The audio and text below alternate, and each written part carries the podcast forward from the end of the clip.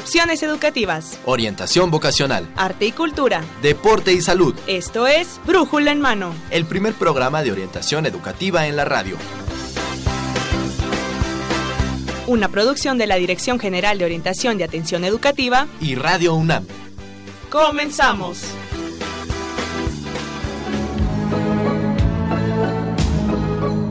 Y las noches que haya luna será porque el niño esté de buenas. Y si el niño llora, me guarda la luna para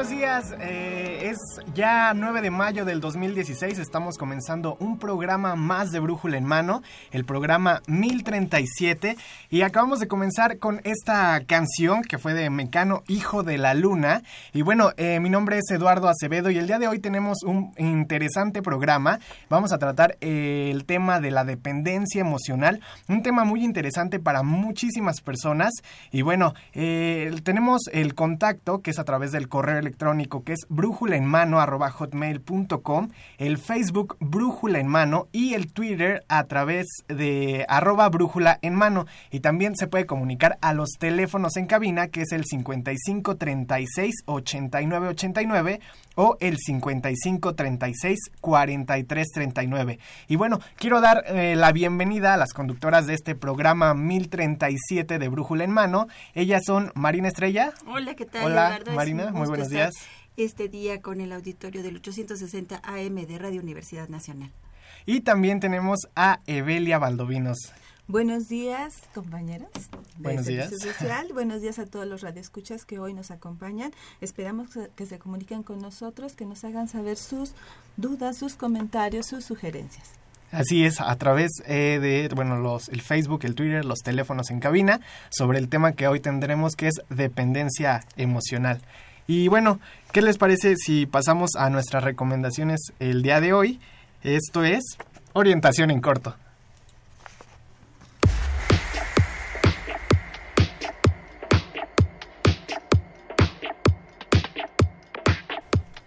¿Has tenido problemas para encontrar algún libro? Pues Radio UNAM te trae el cuarto tianguis de la diversidad textual, los otros libros. Así es, y esto se llevará a cabo en nuestras instalaciones en Adolfo Prieto, número 133, en la Colonia del Valle, cerca del Metrobús Amores. Las fechas tomen nota. El viernes 27 de mayo de 5 a 9 pm, sábado 28 de 10 am a 9 pm y domingo 29 de 10 am a 9 pm.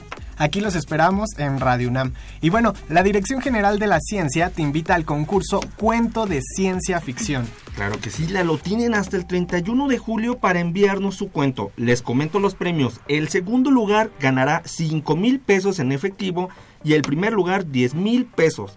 Consulten las bases, tomen lápiz y papel a la página www.lodeletero.dgdc.unam.mx o a sus redes sociales vía Facebook o vía Twitter como DGDC UNAM.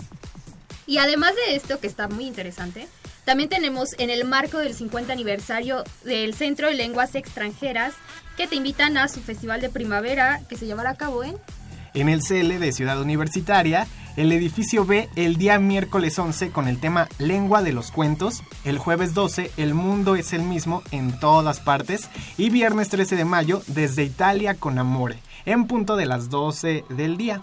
Los invitamos también al vigésimo tercero curso infantil de verano Universum, Casita de las Ciencias 2016. Que será del 25 de julio al 12 de agosto con niños de 5 a 14 años de lunes a viernes de 9 a.m. a 2.30 pm. Para más información comuníquense a nuestros teléfonos. Así es, y en más información, en más recomendaciones, el Instituto de Investigaciones Históricas de la UNAM te invitan el día viern- viernes 13 y 20 de mayo a su ciclo de cine La Gran Depresión a través del cine estadounidense. Claro que sí, la entrada es totalmente libre y se va a llevar a cabo en el Salón de Actos de Orientación y Atención. Perdón, perdón, perdón. En el Salón de Actos de Instituto de Investigaciones Históricas. Ok, te me estás trabando por ahí, pero bueno. Los nervios. es normal, ok.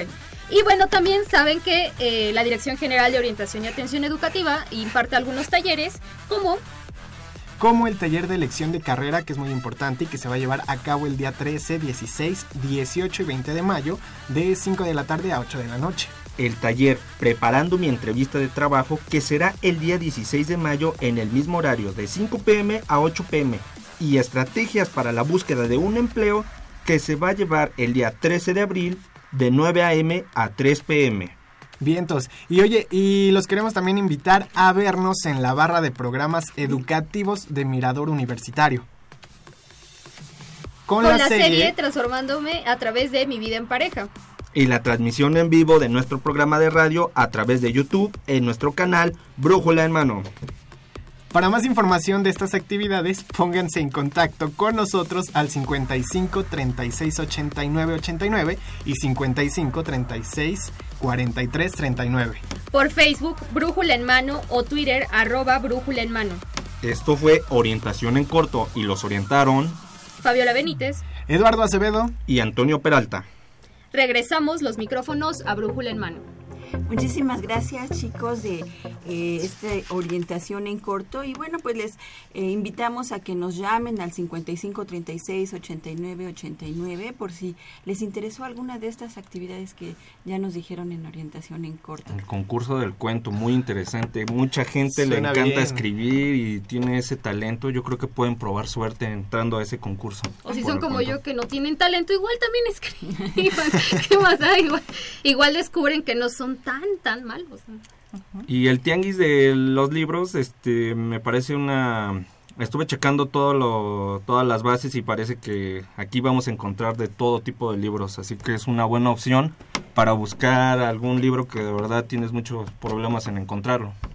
A mí me interesaría el Festival de Primavera del CL porque creo que es una forma de conocer otras culturas, ¿no? Y eso es muy, muy padre. Solo una aclaración, chicos. Ah, se mencionó la fecha del 13 de abril, ya pasó, entonces será el 13 de mayo cuando se imparten los talleres de la Bolsa Universitaria de Trabajo. sí, sí, pues los invitamos a todos aquellos que estén en búsqueda de un empleo a que se acerquen a la Bolsa Universitaria de Trabajo. Tienen este tipo de talleres para todos los alumnos y exalumnos de la UNAM para que, bueno, pues aquellos Son un apoyo, son una herramienta que ayuda muchísimo para insertarse en el ámbito laboral. Sí, sí, sí, sí, así es. Y bueno, ustedes se pueden acercar, pueden aprender a hacer un currículum, un currículum corto.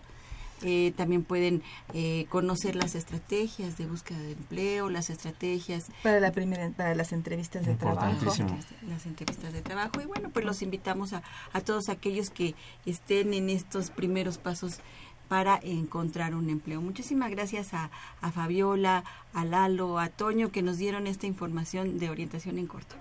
Gracias a ti, Marina.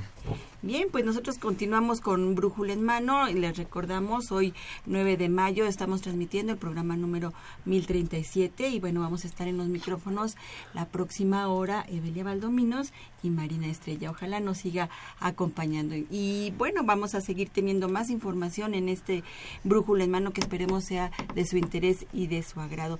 Vamos a continuar entonces con nuestra siguiente sección aquí en Brújula en Mano, esta sección que nosotros eh, denominamos eh, eh, para, que ustedes conozcan libros y también investigaciones de universitarios. Y en esta ocasión vamos a tener un enlace con la doctora Verónica Volkov y ella nos va a hablar de su libro Dos cielos, dos soles, imágenes de la totalidad del cosmos a finales del siglo XVII novohispano. Un libro que ahonda un estudio sobre dos murales que se encuentran en una de las en la catedral de Puebla y bueno, pues estos murales hablan sobre un, el cosmos y vamos a ver qué es lo que nos dice la doctora Verónica Volkov sobre este estudio.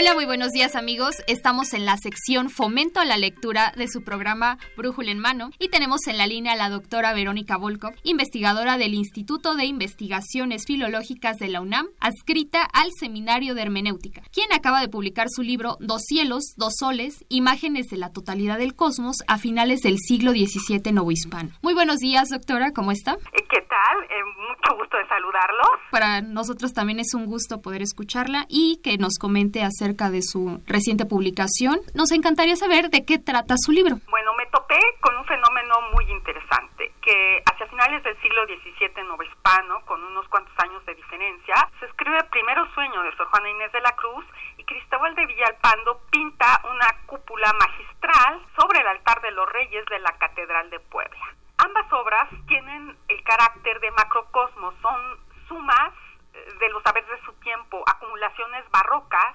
imágenes de la totalidad.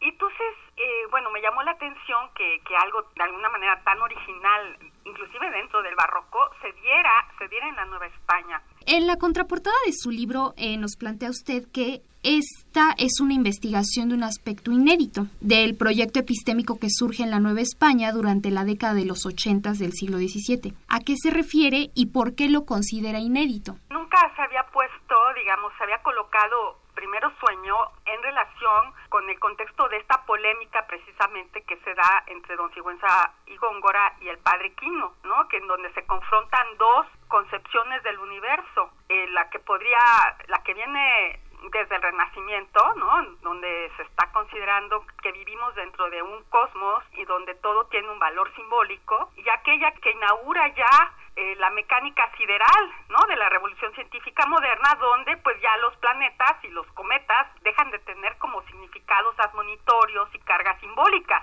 están simplemente sujetas a la matemática celeste. Y bueno, pues son también dos caminos epistémicos, con, recordemos que para el Renacimiento pues era fundamental, por ejemplo, una vida ética para obtener la verdad, ¿no? Esta es una herencia que viene de Platón y de todos los neoplatónicos y que sí está presente en Primero Sueño y que también está presente en la cúpula, este camino ético para obtener la verdad y bueno, este otro camino que inaugura ya la revolución científica, bueno, donde no es tan importante como esta depuración moral como eh, los lineamientos a una objetividad absoluta, ¿no? Quizás sea una forma también de intentar plantear la división entre dos épocas. Exactamente, muy bien visto.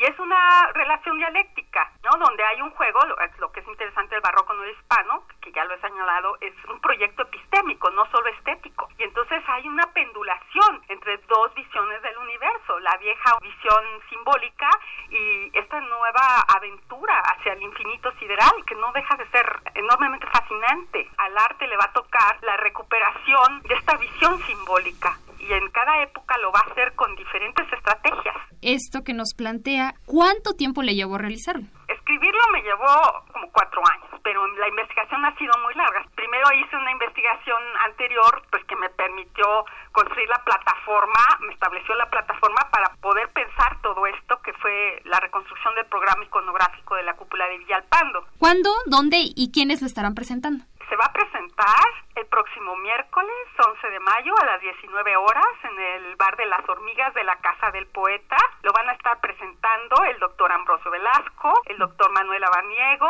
y el doctor Arnulfo Herrera, que es uno de los grandes especialistas en literatura virreinal mexicana. Y los invito a que vayan a la presentación y que adquieran el libro en la, en la librería del Instituto de Investigaciones Filológicas.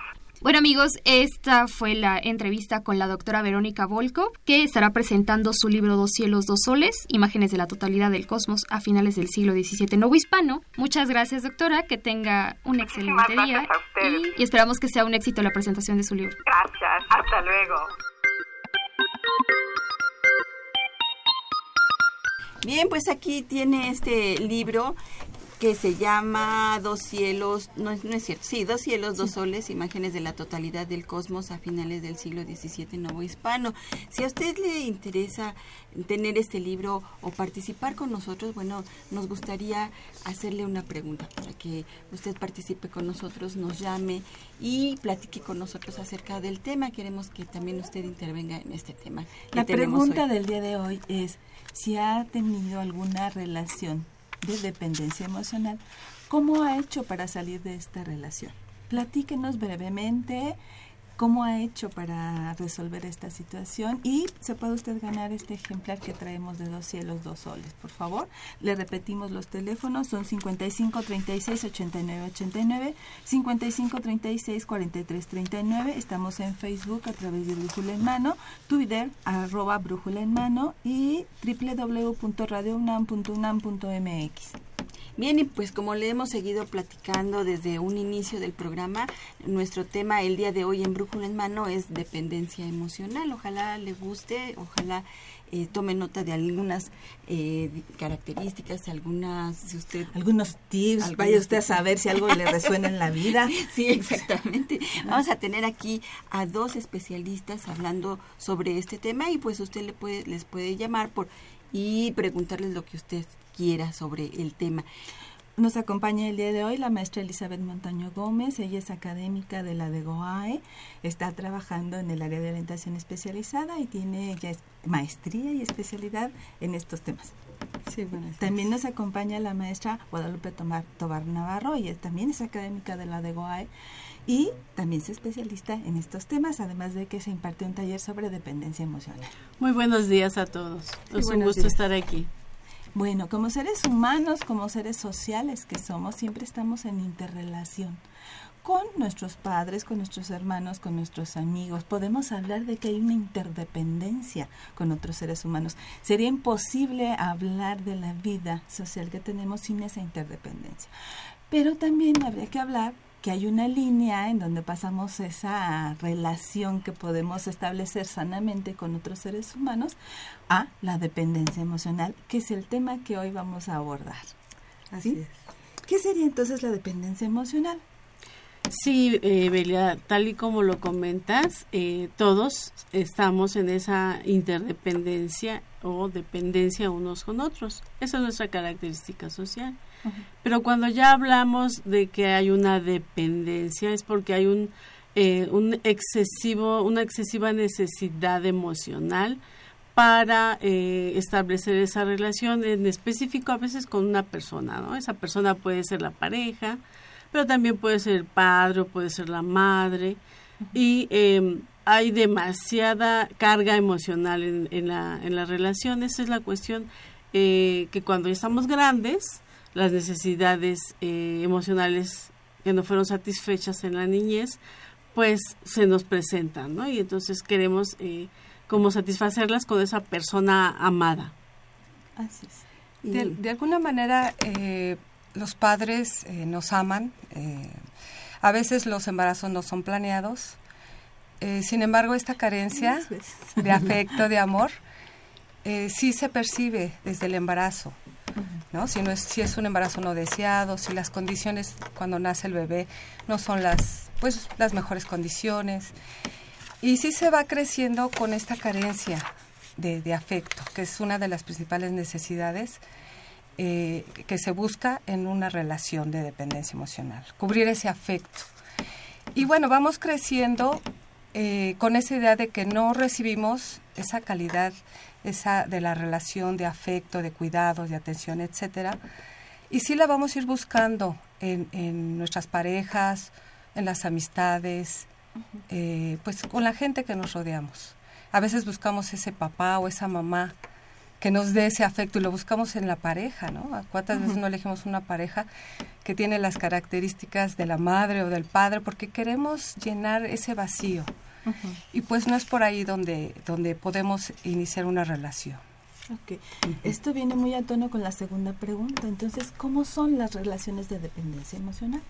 Pues tienen características muy, muy específicas. Eh, una excesiva eh, necesidad, ¿no? Incluso para la toma de decisiones de la vida propia, eh, hay esa necesidad de, de que la persona en cuestión, ya sea la pareja, el padre o la madre, eh, estén como que de acuerdo.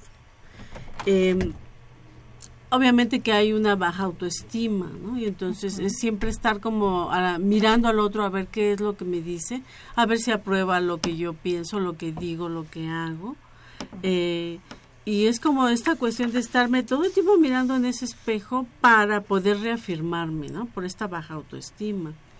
Eh, es realmente es una búsqueda no solamente de afecto, sino también de aprobación, ¿no? De que realmente mi valor es eh, a través de eh, que la otra persona me, me quiera, me acepte, ¿no? Me, me diga que soy valioso. ¿no? Serían algunas de las, de las características. Eh, el anteponer incluso la, a la persona, ¿no? En, en cuanto a todas las demás cosas de la vida, eh, pasan a segundo término y como que la relación ¿no? es, es como lo prioritario y se gasta muchísima energía, ¿no? Todo el tiempo como en estar pendientes de que eh, esta relación no se no se caiga porque hay de fondo un miedo al, un miedo al, al fracaso de la relación y un miedo al abandono ¿no? A la es muy fuerte sí claro porque representa eh, eh, alguien muy significativo para el bienestar ¿Quieres agregar el Quiero agregar algo. Y, y además, eh, ¿cómo se va dando en el desarrollo de estas relaciones eh, la violencia? Porque de alguna manera, este depender del otro, dice Jorge Bucay, ¿no? Es como, como ese adorno que el otro se puede poner cuando quiera o se puede quitar. Y realmente de ese adorno depende de esa persona, ¿no? De, de cómo se lo ponga y cuándo se lo ponga. Imagínense el, el sentir de esa persona que debe estar al pendiente todo el tiempo, alerta, de complacer al otro, de ver si está bien o está mal, de que si el otro está de malas, pues entonces cambia el estado de ánimo de todos. Es dejar de ser uno mismo, es perderse en el otro. Imagínense el sentir, ¿no? Entonces, una de las características de este tipo de personas, pues sí es la sumisión. Y es también esta parte, eh, como comenta Lupita, es ese estar, eh, bueno, esa falta de confianza, ¿no? Si mi, si mi autoestima está baja, pues no tengo confianza en, en mí misma, no tengo confianza en, en, mí mismo, porque bueno, aunque se, se ve más a veces en las mujeres, Ajá. en los hombres también hay esa dependencia emocional. Uh -huh. Ese es, que es, se puede expresar de diferente forma, ¿no? Se expresa de diferente forma. Y, uh -huh. y bueno, en esta relación sí está la parte dominante y la parte eh, pasiva. Pero de repente los roles se cambian, ¿no? Uh -huh. Entonces el que es dominante y del cual depende la otra persona sumisa, pasiva, de repente se convierte uh -huh. en esa persona también sumisa. Cuando sienten que van a perder a la pareja, uh -huh. porque claro que se conectan, se enganchan, el dominante y el pasivo, pero cuando sienten cualquiera de los dos que van a perder esa relación, de inmediato los dos tienen ese miedo, ese terror de perder al otro. Entonces, depende quién esté iniciando la ruptura, se pueden cambiar los roles, ¿no? Entonces, el verdugo pasa a ser la, la víctima y viceversa, sí. ¿no?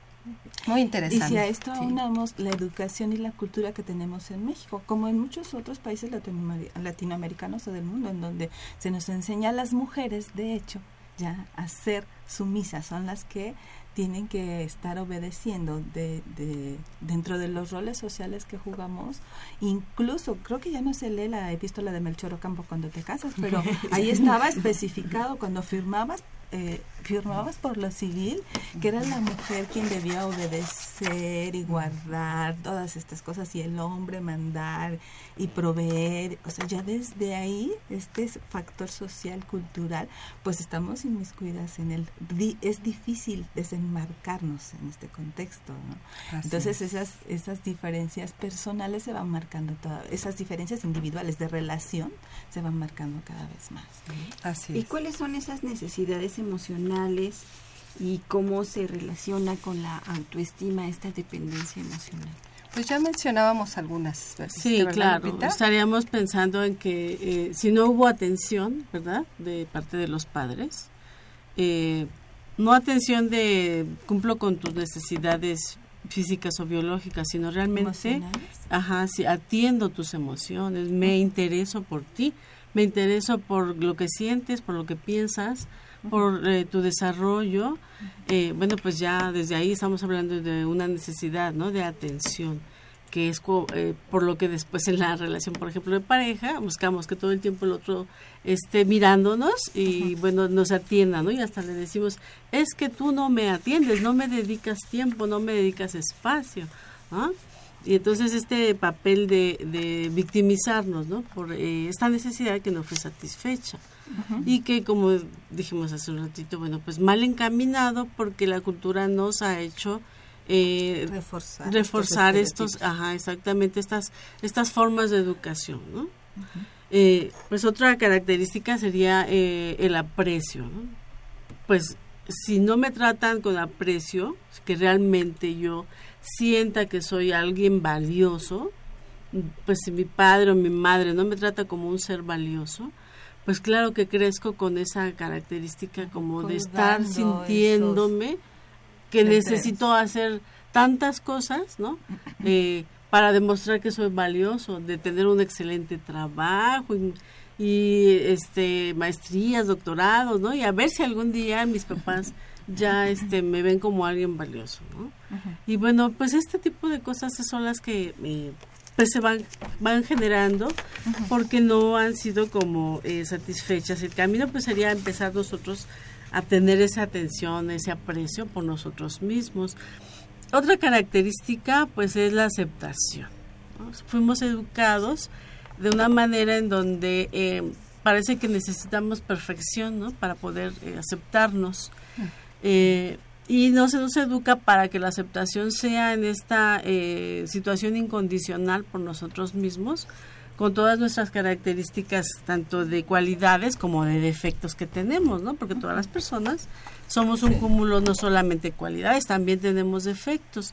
La cuestión aquí es que mientras eh, nos encontramos defectos, creemos que no podemos eh, aceptarlos, ¿no?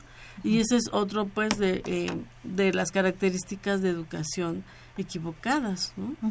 No puedo eh, pensar en modificar incluso características personales, ¿no? En favor mío, si primero no acepto que las tengo. Ujú.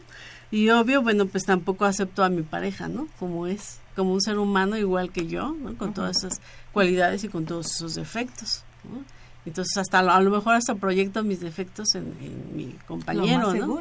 En mi compañera y, y bueno, pues es un círculo que se vuelve ahí pues eh, muy carente, ¿no? Y pues obvio, la necesidad más importante pues el afecto. Si no eh, fui una persona que realmente se sintió amada eh, en la niñez, eh, pues ando buscando todo el tiempo a lo mejor el apapacho, ¿no? O al revés, como no lo viví, no lo conozco y no lo interioricé, pues no soy capaz de decir ni nunca eh, frases eh, de afecto y menos de apapachar a las personas, ¿no? De valorar. De valorarlas y de hacerles saber cuánto las amo. Así es. Y bueno, un comentario este chusco, eh, dicen por ahí que elegimos a nuestro pato, ¿no? Como pareja. Y uno se pregunta, ¿qué es eso? ¿Cómo que a tu pato? Pues elegimos a nuestra patología, ¿no? Entonces resulta que la pareja, bueno, pues sí, igual va a estar llena de, de carencias y por eso esta dificultad a la hora de relacionarnos, de poder eh, pues dar y recibir a veces e- ese mismo afecto. A veces no podemos ni recibirlo porque hay una idea fija y constante de, de- de que no de que no tenemos ese afecto. De hecho, no lo podemos ni ver cuando nos lo brindan. Ajá. Y entonces esa falta de afecto hacia sí misma, hacia sí mismo, pues es esta parte, ¿no? Que, que vamos buscando en el día con día. Y aunque esté, no lo vemos. Híjole, pues están calentando los motores con este tema. Sí, Sí, la verdad sí, es importante sí. y también complejo. Sí, sí, sí, porque además, bueno, pues nos lleva a relaciones eh, en donde, bueno, este, nos vemos inmiscuidos en una serie de situaciones y situaciones que a lo mejor eh, están a largo plazo, como bueno ya nos los dice una de nuestras radioescuchas, María Beatriz Baicán. Ella dice que le emocionó mucho de su pareja su capacidad y conocimiento. Estuvo 22 años de dependencia emocional con su pareja y bueno ella este nos dice que terminó esa relación porque él era infiel y jamás dejó de serlo así es que decidí- decidió dejarlo y eh, seguir creciendo y enfocarse en sus estudios para poder salir de esta dependencia emocional. Así es que bueno pues yo creo que sí se puede sí se pueden salir de estas dependencias aunque Con lo que nos mencionan nuestras especialistas de- de- del día de hoy, seguramente muchos de nuestros radioescuchas harán, re- rememorarán sus historias amorosas, sus historias de vida, y algo resonará, porque algo resuena en todos nosotros, en maya- mayor o menor me- medida hemos de alguna forma vivenciado esta forma de relacionarnos. ¿Hasta dónde esa forma es aún vigente para nosotros o hasta dónde podemos salir adelante y, y dar un cambio, dar un giro para poder crecer, como dice nuestra red escucha?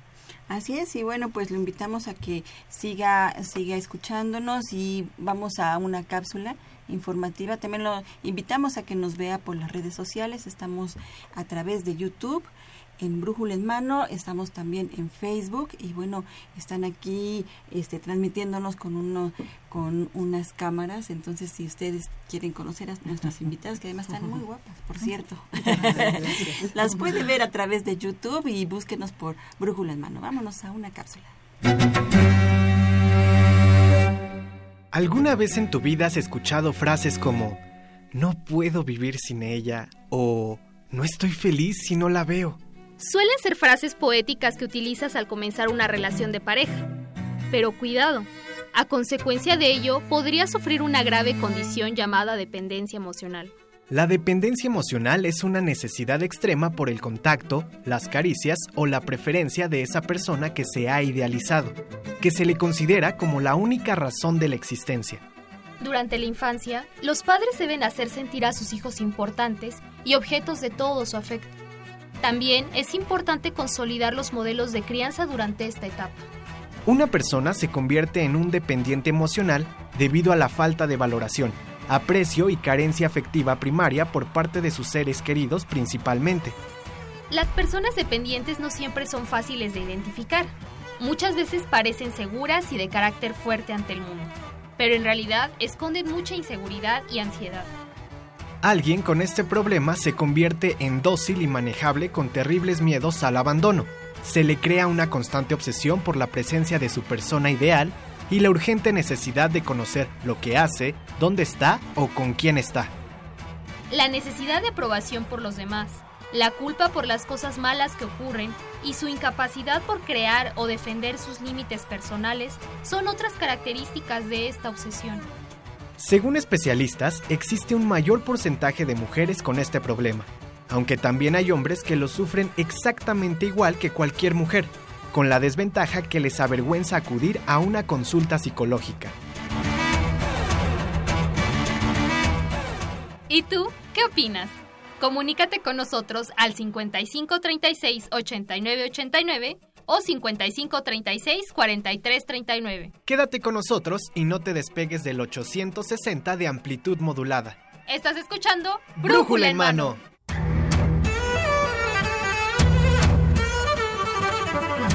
Bien, pues eh, ahí tienen los teléfonos 5536 8989. Platíquenos la pregunta de hoy es ¿cómo le hizo usted para salir de una relación de codependencia? O de dependencia emocional. Así es. De, de, de, dependencia emocional, así como lo hizo Alan Jiménez. Él dice que eh, esta dependencia le ocurrió a él, apenas está saliendo de esto. Su relación se remonta hace muchos años atrás. Él es filósofo, su, eh, su misma carrera lo llevó a tener problemas ya que no hay gran cantidad de trabajo. Eh, cometió infidelidad, tiene culpa, tiene rencor, hay angustia, incluso llegó al grado de, de cortarse la vida, pero le falló, le faltó, valor, quería cortarse la vida. Eh, ya después eh, se dio cuenta que estaba haciendo mal y este de espiarla, de chantajearla. Entonces, bueno, fue una experiencia bastante bastante fuerte para para Alan y bueno, eh, también igual que Alan, nos gustaría que también usted nos platicara cómo cómo le hizo usted para salir de una relación. ¿Cómo le hizo o cómo le está haciendo? Como cómo le está haciendo Alan. Exactamente. Y bueno, pues vamos a platicar también. Aquí tenemos a, a, a, Fabiola y Fabiola nos va a platicar. Fabiola, ¿cómo fue tu relación de pareja, de dependencia emocional?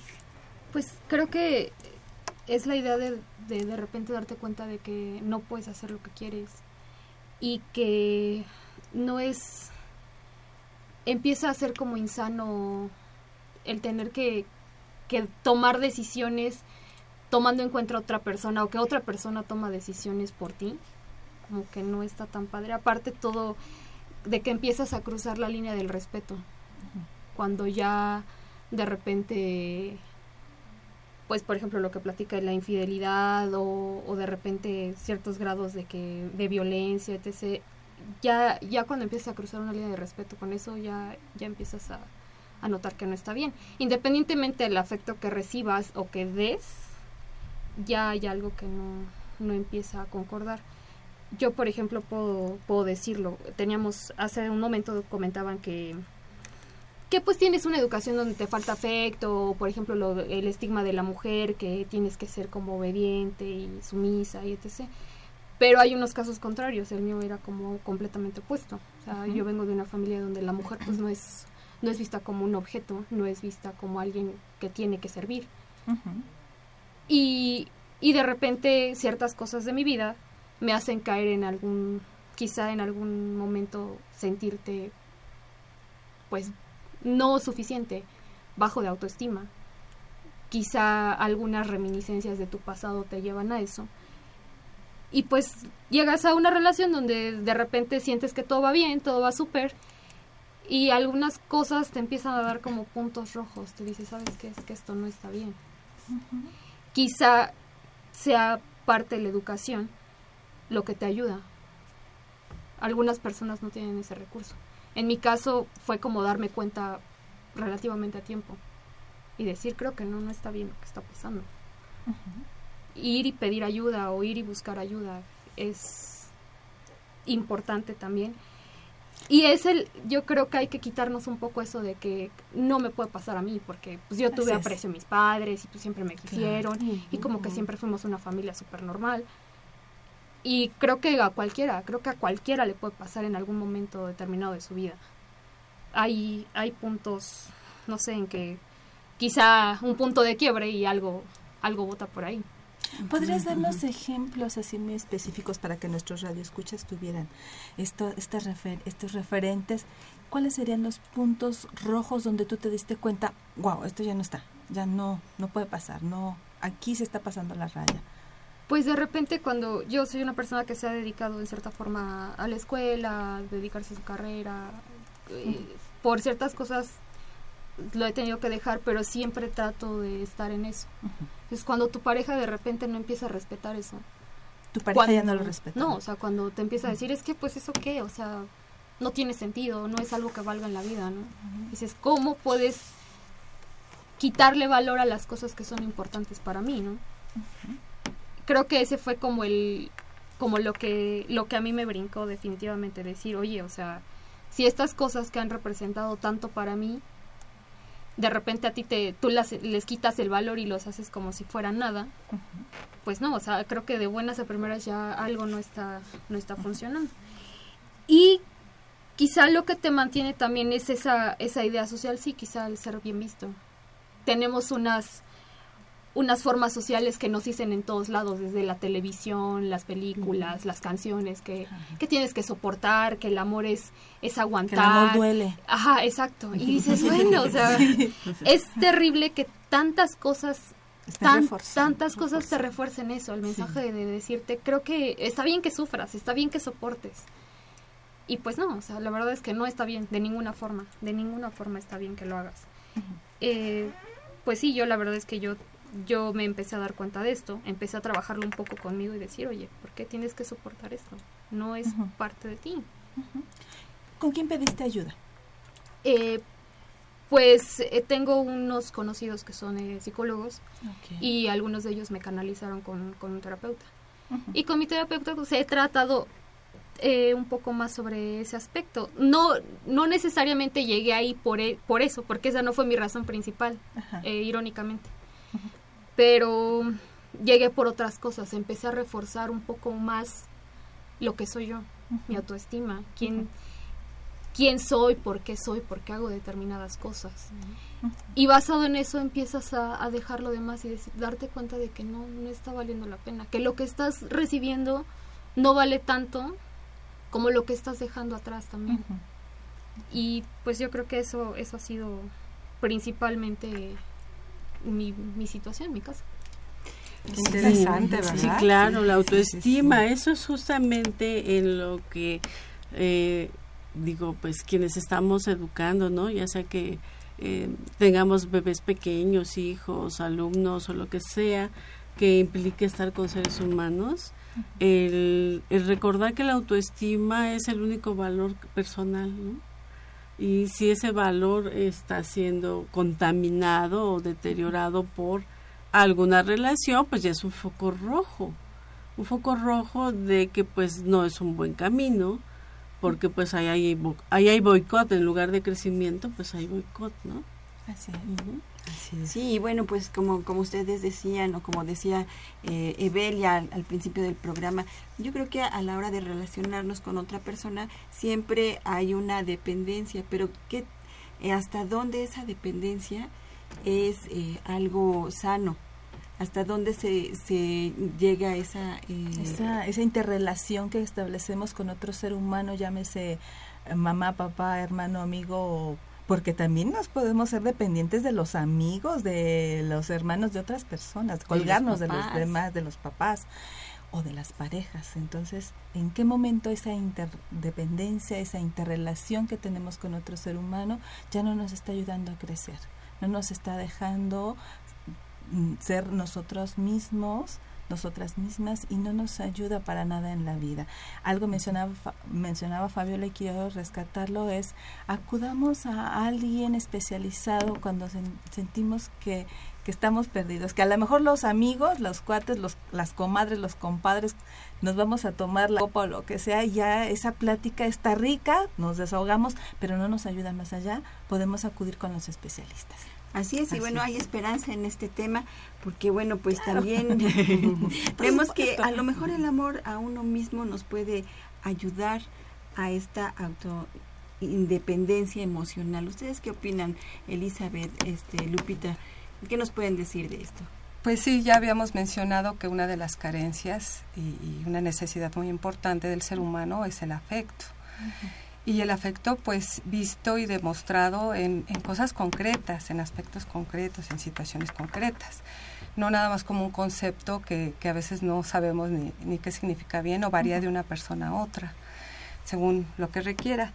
Eh, Fabi ya lo decía, y, y bien interesante, eh, cuando empiezas a dejar de ser tú misma, dejar de ser tú mismo, cuando el precio que pagas es dejarte a un lado y primero está el otro, ahí ya no hay afecto por ti. Y, y es muy importante tenerlo bien claro, porque si no, ¿qué significa no tener afecto? ¿O qué significa sí tener afecto? Y eso es lo que a veces no lo tenemos muy claro. A veces decimos, pues sí, sí, sí tengo afecto, ¿no?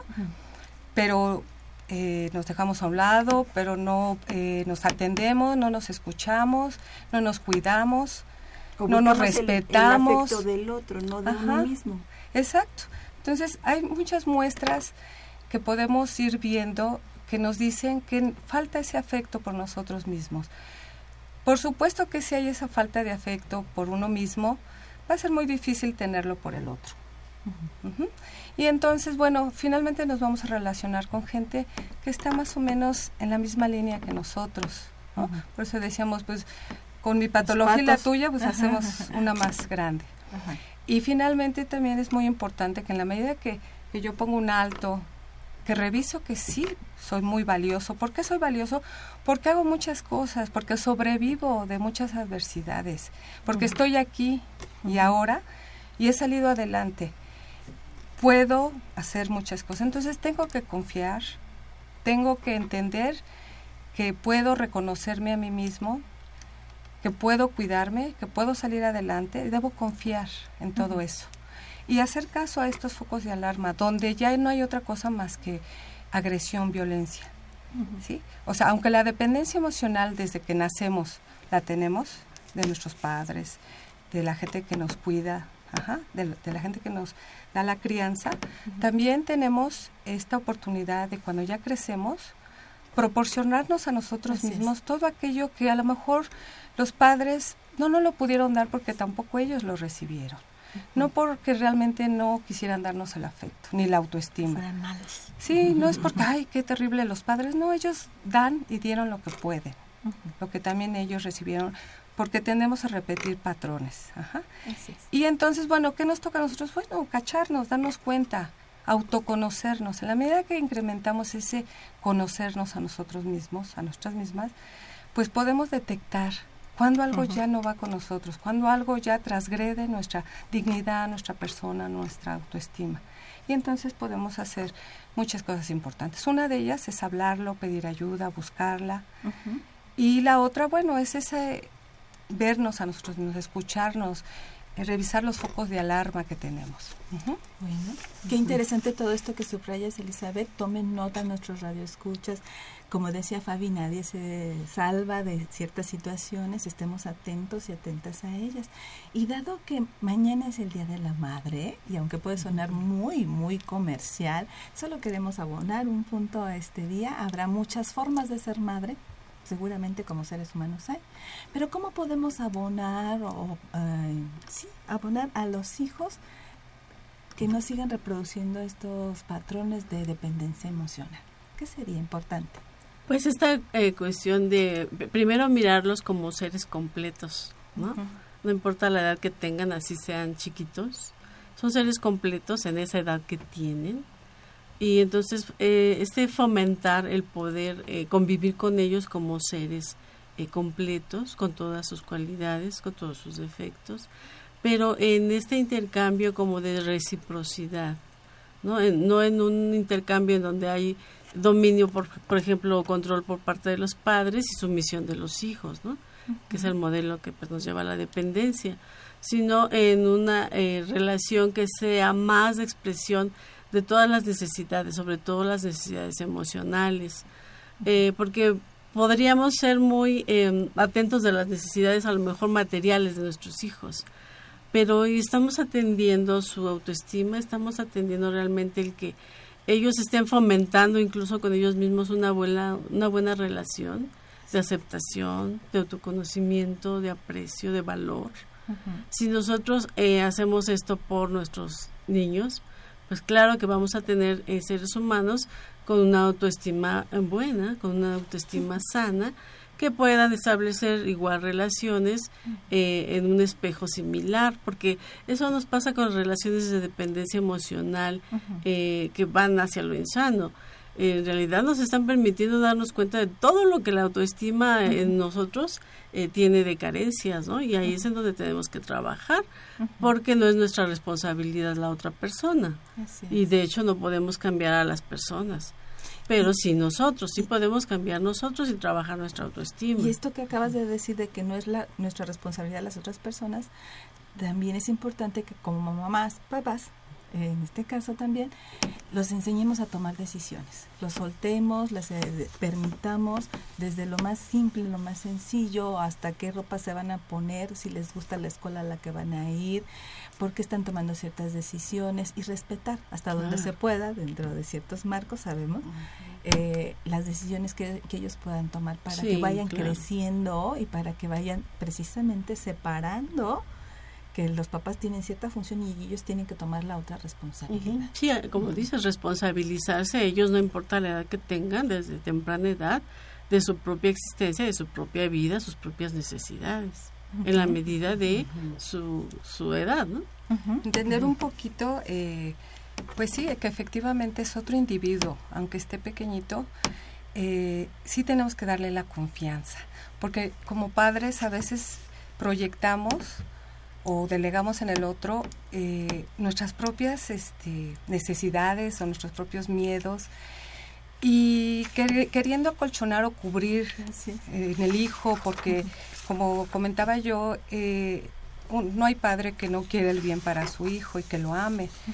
Eh, sería muy raro no encontrar eso y eso hablaría pues también de un deterioro muy fuerte del padre este, para que no fuera su intención buena con los hijos. Sin embargo, bueno, es esta parte de, de como padres vernos y escucharnos y conocernos para ver qué está pasando con nuestras propias necesidades, con nuestros propios miedos, eh, nuestras propias aspiraciones, que a veces depositamos en el hijo, que, que haga todo eso que nosotros no pudimos o, queremos hacer y no podemos y que el hijo pues nunca da, nunca va a ser suficiente, ¿no? O nunca va a dar el ancho para nosotros porque pues no hace lo que esperamos de él.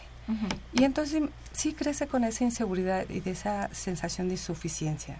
Claro que en la pareja o en una relación pues no va a sentirse nunca suficiente, ¿no? Va a haber esta sensación de que tiene que dar más y más, pero no termina por obtener el afecto el reconocimiento la valoración. Así es. Pues vamos a tener un corte para que, bueno, vamos a darle, eh, digamos, chance a nuestros radioescuchas para que nos platiquen también ellos alguna experiencia de dependencia, de codependencia, y nos llame al 55 36 89 89 o al 55 36 43 39 y también se lleve el libro que hoy estamos regalando, que es Dos cielos, dos soles. Vámonos a un corte y esperamos sus llamadas.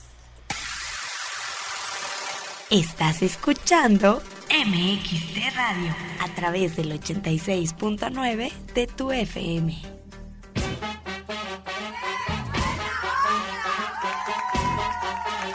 Hola, ¿qué tal mis queridos radioescuchas? Es un placer estar con ustedes en otra emisión más de su programa Alocada Vida. El día de hoy, perfectísima mañana soleada, les voy a contar un poquito de lo que estoy haciendo. Ya son las 9 de la mañana y me estoy arreglando porque hoy nos vamos de fiesta. Así que... Maxa, ya apúrate. ¿Otra vez estás hablando sola? Bien dice mi mamá que ya te volviste loca. Cállate, Toño. Estoy produciendo mi programa de radio y como siempre llegas a arruinarlo. ¿Cuál programa de radio? A ver, según tú quieres estudiar eso y qué necesitas. Ah, pues hábito por la lectura, interés por problemas sociales y humanísticos, capacidad crítica, reflexiva, de análisis y síntesis. Mm, también debes trabajar en equipo, ¿no? Ah, claro, eso es indispensable, además de buena expresión oral y escrita. Pues dudo mucho que tengas esas cualidades. Bueno, ya, déjame pasar al baño.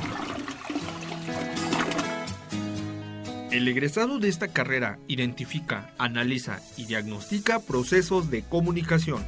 Asimismo diseña, produce y evalúa productos comunicativos y encabeza estrategias innovadoras. Su formación humana, flexible e interdisciplinaria le permitirá invertir e influir directa y decisivamente en el ámbito de la comunicación. Posee actitudes como creatividad para el diseño, dominio y uso ético de diversas formas de expresión de los lenguajes, liderazgo y versatilidad para administrar proyectos e integrarse en los campos laborales. Esta carrera con duración de nueve semestres es impartida en la Facultad de Estudios Superiores Acatlán. Comunicación es una de las 117 licenciaturas que ofrece la UNAM. Esto fue la UNAM, sus carreras y su campo laboral. Nosotros somos Antonio Peralta y Maxta González. Esto fue todo por hoy. Nos sintonizamos la próxima. que ya te calles.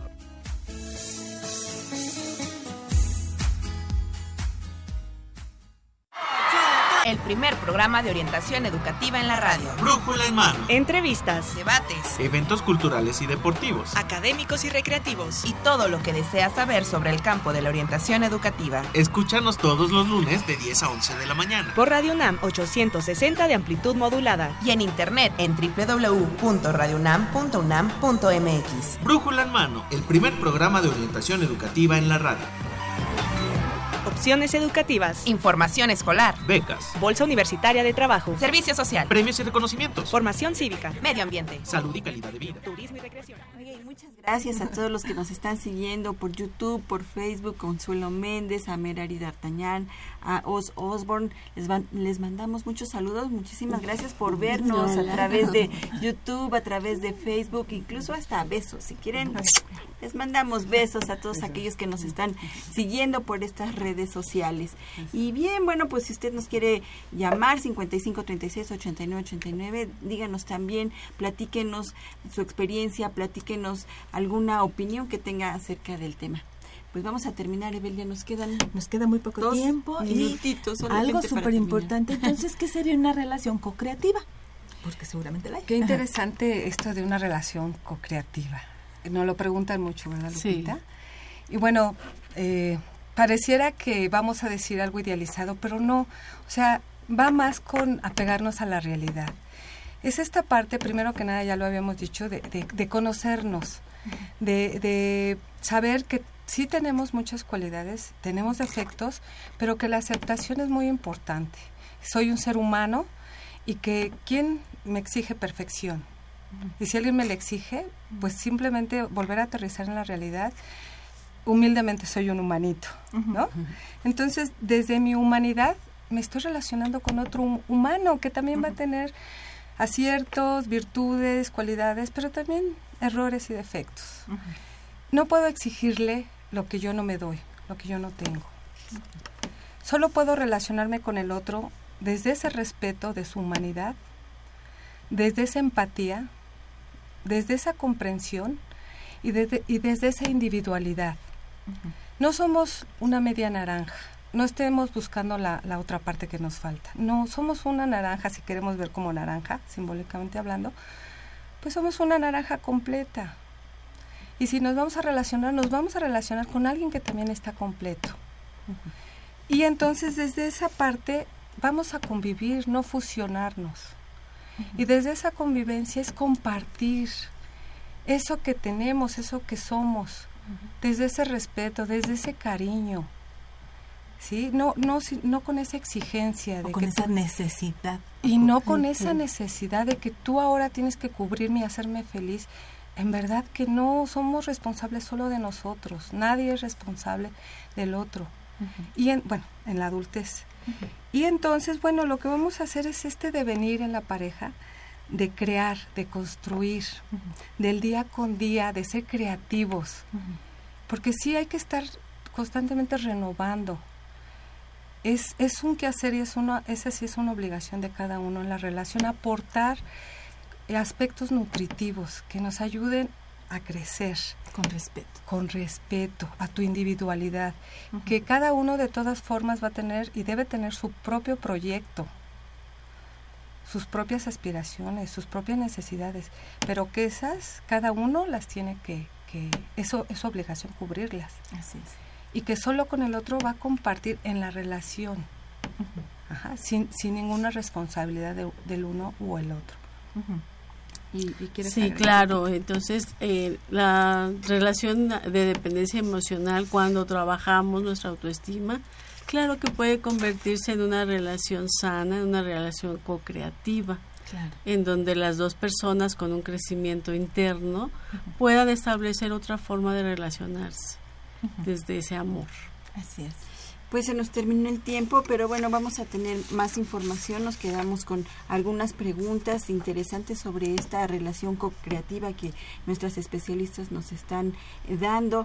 Entonces, bueno, pues si quiere tener más información sobre relaciones co-creativas, pues búsquenos a través de Facebook. Y también el taller, Elizabeth, sí, tienen Sí, un taller. este, tenemos un taller eh, de- precisamente para la dependencia emocional, para tratar este tema. En la de GUAE, eh, pues la dirección, eh, estamos entre arquitectura e ingeniería. ¿Los, ¿Las fechas cuándo, van a, cuándo va a ser este taller? Eh, bueno, este taller se programa durante todo el año por trimestre. Una vez por trimestre. Una vez por trimestre. Entonces, Entonces pueden accesar a la página en la de página, DGOAE. de la exactamente, DGOAE, es encontrarían la siguiente fecha. Exactamente, búsquenos como de DGO A AE en este en pues en Google. Pongan DGOAE y nos va a remitir a esta página y ahí están las fechas, los horarios de esta de este taller de dependencia emocional. Muchísimas Muchas gracias a Muchas todos. Gracias, Sí, gracias por la un invitación. placer. Gracias. Guadalupe Tobar, a Elizabeth Montaño y también a Por su Fabiola testimonio. por su testimonio. Sí, muchas gracias. Gracias, Gracias, gracias. Y bueno, pues también vamos a, a, este, agradecer en los controles técnicos a Socorro Montes, en la producción y locución a Eduardo Acevedo, a Maxta González y a Antonio Peralta, en la producción de TV en YouTube y Facebook Miguel González, muchísimas gracias, en la producción general y realización Saúl Rodríguez Montante. Y la siguiente semana vamos a tener un tema que esperemos también le interese. El uso de las TICs en el aula. Así es, estuvieron con ustedes también. Evelia Valdovinos. y Marina Estrella. Nos vemos y nos oímos la próxima semana. Síganos, por favor, a través de Facebook, a través de YouTube. Ahí quedó grabado este programa.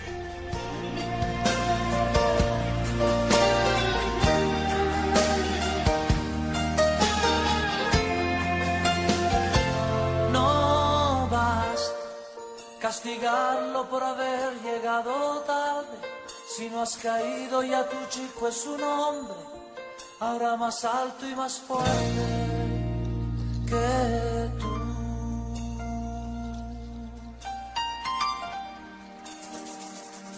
Que